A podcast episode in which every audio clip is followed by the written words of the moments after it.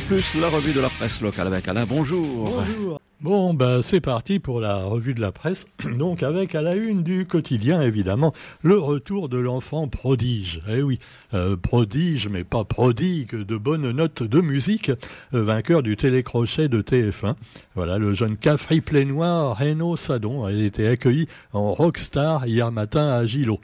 Bon, son truc, c'était pas trop le rock quand même, hein, c'était du Demis Roussos, mais vous me direz que Demis Roussos, eh ben c'était quand même euh, ouais, euh, les Aphrodite Child hein, et quand même pas mal de succès.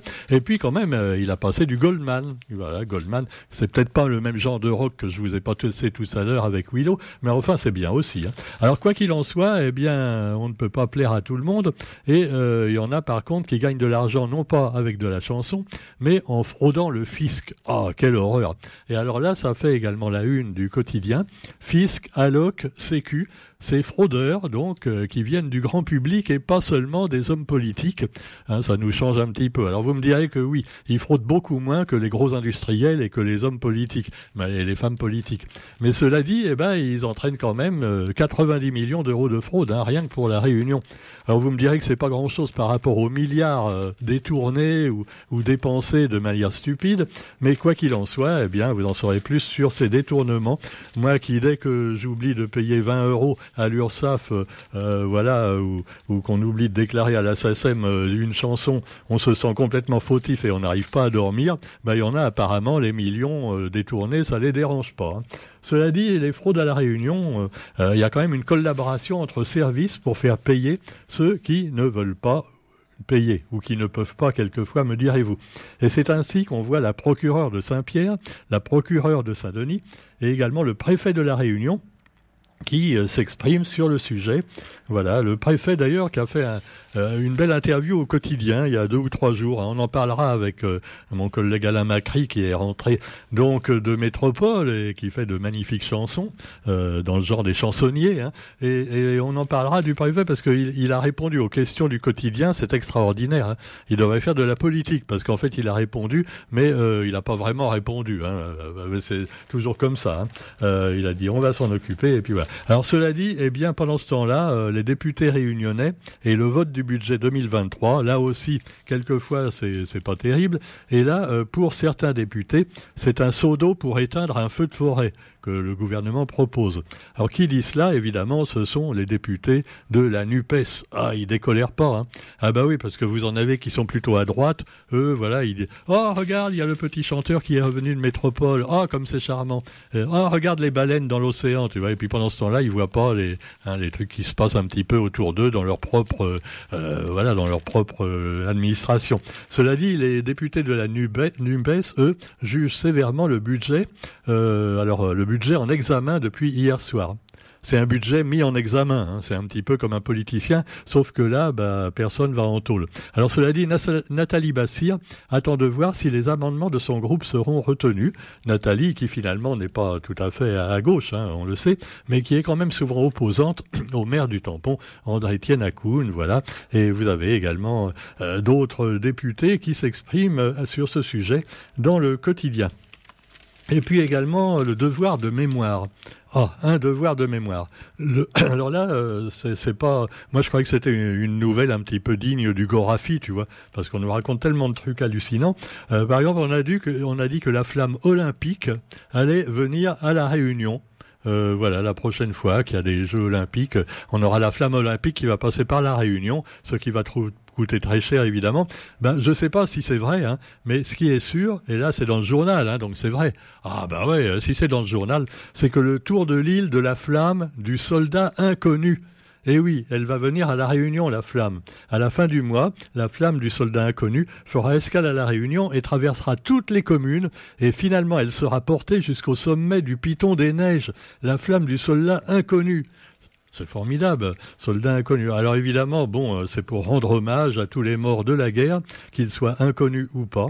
Moi, je me suis toujours demandé, d'ailleurs mon ami Thierry Bertil m'en parlait l'autre jour, ben oui, mais la flamme du soleil, est-ce qu'on connaît sa maman aux soldats inconnus?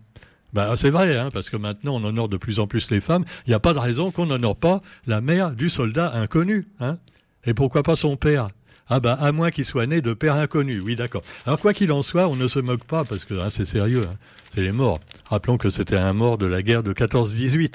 Tu vois, c'était une guerre très utile surtout pour les industriels. Bon, euh, ça a empêché que les Allemands ils prennent le Maroc pour que les Français gardent le Maroc. Ça nous a rendu l'Alsace-Lorraine. Hein. Par contre, ça a amené Hitler au pouvoir quelques années après. Mais enfin bon, euh, euh, va pas parler quand même de choses qui fâchent. D'abord, c'est nous, les bons, c'est les autres les méchants. Mettez-vous ça dans la tête. Alors, quand même, bon sang.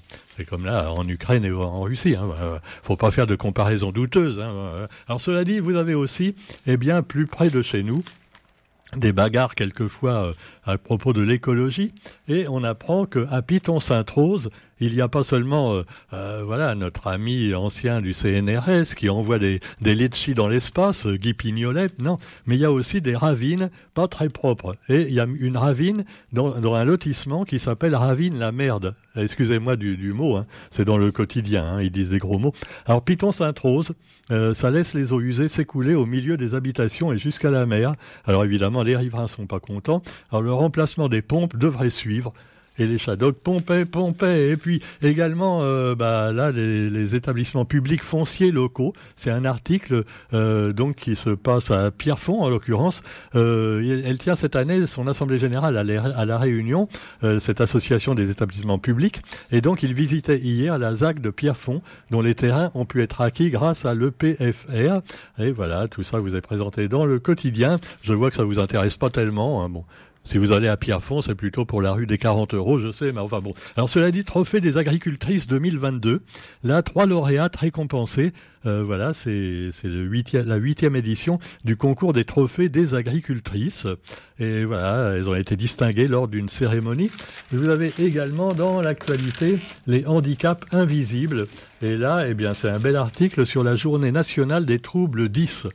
Alors les troubles 10, qu'est-ce que c'est? Bah, c'est, On le sait, c'est les dysfonctionnements euh, dyslexiques. Euh, il n'y a pas que les dyslexiques, il y a d'autres choses où on peut être 10. Et donc, euh, voilà, la dysphasie également, la dysgraphie, la dyscalculie, et puis voilà, plein de trucs comme ça. Et donc le dépistage et le diagnostic doivent être réalisés tôt pour éviter que le parcours scolaire de l'enfant soit trop perturbé et au contraire qu'il soit donc aidé par ses enseignants, euh, qu'on accepte les élèves dans, les classes, euh, voilà, comme dans beaucoup d'autres troubles, et qu'on les rejette pas, comme malheureusement ça se fait encore quelquefois. Et puis également, euh, dans le domaine humanitaire, Emmaüs Grand Sud, qui s'implante à l'étang salé pour moins de gaspillage et plus d'insertion et un tremplin vers l'emploi. Détail également dans le quotidien. Actualité nationale et internationale, avec toujours le réchauffement de la planète, le monde a chaud, le monde est chaud, comme chante Tienja Kafoli, et donc euh, canicule au cours des prochaines décennies. Certaines régions de la planète vont devenir invivables, mais complètement invivables, hein, euh, dont en particulier euh, l'Afrique subsaharienne, même l'Amazone. Alors on peut se demander si ça va pas être des drames en série, puisque si c'est trop chaud, la forêt va être détruite. Et puis, bah, si la forêt est détruite, évidemment, il y aura encore des rejets dans l'atmosphère. Euh, voilà tout ça. Alors donc, euh, c'est une catastrophe prévue pour 2100. Euh, l'an 2100, on prévoit 3 degrés d'augmentation par rapport à aujourd'hui par rapport tout au moins à la période 79-98. Alors déjà en 2050, il y aura près de 2 degrés en plus de température. Alors ça vous paraît pas que beaucoup, et peut-être que maintenant, si vous êtes très vieux, vous en foutez, mais n'oubliez pas que vos enfants et vos petits-enfants, ils vont subir tout ça. Et finalement, c'est quelque chose qu'on ne, on ne voit pas parce que ça se produit très très lentement. Euh, quelquefois, bon, il, il, fait très froid, on dit, ah, bah, le réchauffement de la planète, c'est de la blague, vous avez vu, il fait très froid, ou inversement très chaud. Alors justement, là, en, hiver, il y a un autre problème, on le sait, c'est l'électricité. Et alors, les gens ont peur d'avoir froid et ils n'ont pas le droit, droit théoriquement Enfin, ils ont, ils auront pas le droit bientôt. Hein. Il y aura peut-être un pass pour ça, comme il y a eu le pass sanitaire. Faire les maisons moins de 20 degrés. Il faudra avoir 19 degrés dans sa case, la, pas à la Réunion, mais en métropole. Alors il paraît qu'il y aura même des vérifications. Hein. Ils ont des petits appareils qui permettent de vérifier s'il il fait vraiment euh, moins de 20 degrés, 19 degrés, qui sont euh, les températures conseillées actuellement par le gouvernement. Pendant que eux, bon, ils s'en foutent un peu. Alors évidemment, l'autre, il nous a dit de mettre un, col, un col roulé, hein, Bruno Le Maire. Vous me direz que c'est normal euh, qu'on envisage des cols roulés quand, quand on est technocrate et un peu, euh, voilà, connaisseur en tête de nœud. Mais bon, quoi qu'il en soit, eh bien, vous avez également d'autres nouvelles du gouvernement avec Elisabeth Borne, qu'on a vu avec le président Abdelmajid Tebboune. Ah oui, Tebboune. Alors effectivement, euh, il s'est présenté, il lui a dit Tebboune. Euh, quand même, hein, de, quel droit vous me dites que je suis bonne hein, euh, Non, c'était un malentendu. Hein. Non, c'est mon nom, je m'appelle Tebboune. Alors cela dit, pas Danny Boone. non, il est moins rigolo que Danny Boone, le président algérien. Mais enfin, cela dit, il a salué une grande convergence sur les questions régionales et internationales d'intérêt commun. Oh, voilà, ça va pas plaire à tout le monde. Hein. C'est sûr que les anciens du FLN comme de l'OAS, peut-être qu'ils vont trouver que maintenant, ouais, euh, pourquoi on se remet bien avec la France, tout ça. Et alors pendant ce temps-là, eh bien, il y a les bons et les méchants, on le sait. Hein. Ah, parce que l'Algérie, c'était un petit peu comme l'Ukraine. Hein. Ah ben un jour, on a, on a envahi l'Algérie. Et puis on a dit non, non, c'est à nous. Euh, ah bah euh, comme Poutine, il dit bah c'est à nous l'Ukraine. Hein, ah bah, c'est sûr. Bon euh, non, mais faut pas parler de choses qui fâchent. Hein. Bon alors j'arrête là. donc je suis pas expert non plus. Hein. Ah bah c'est sûr. Alors cela dit, les Occidentaux dénoncent les attaques aveugles des Russes.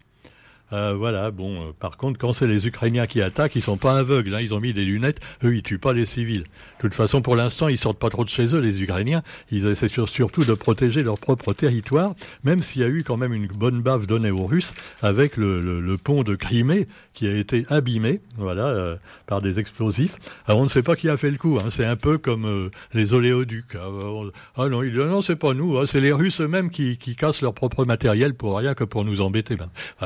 Euh, vraiment, on nous prend pour des cons, j'ai l'impression. Mais enfin, bon, ça, c'est un avis personnel. Quoi qu'il en soit, eh bien, voilà, pour l'instant, bah, c'est euh, euh, un petit peu l'Ukraine qui reprend du poil de la bête. Et donc, bah, on espère qu'ils arriveront quand même à garder leur liberté hein, et qu'on fera éventuellement des vrais référendums et qu'ils soient pas totalement bidons, qu'ils soient bidons de pétrole ou de gaz. Allez, bonne journée à tous et on se retrouve demain pour la revue de la presse sur Radio Plus. Salut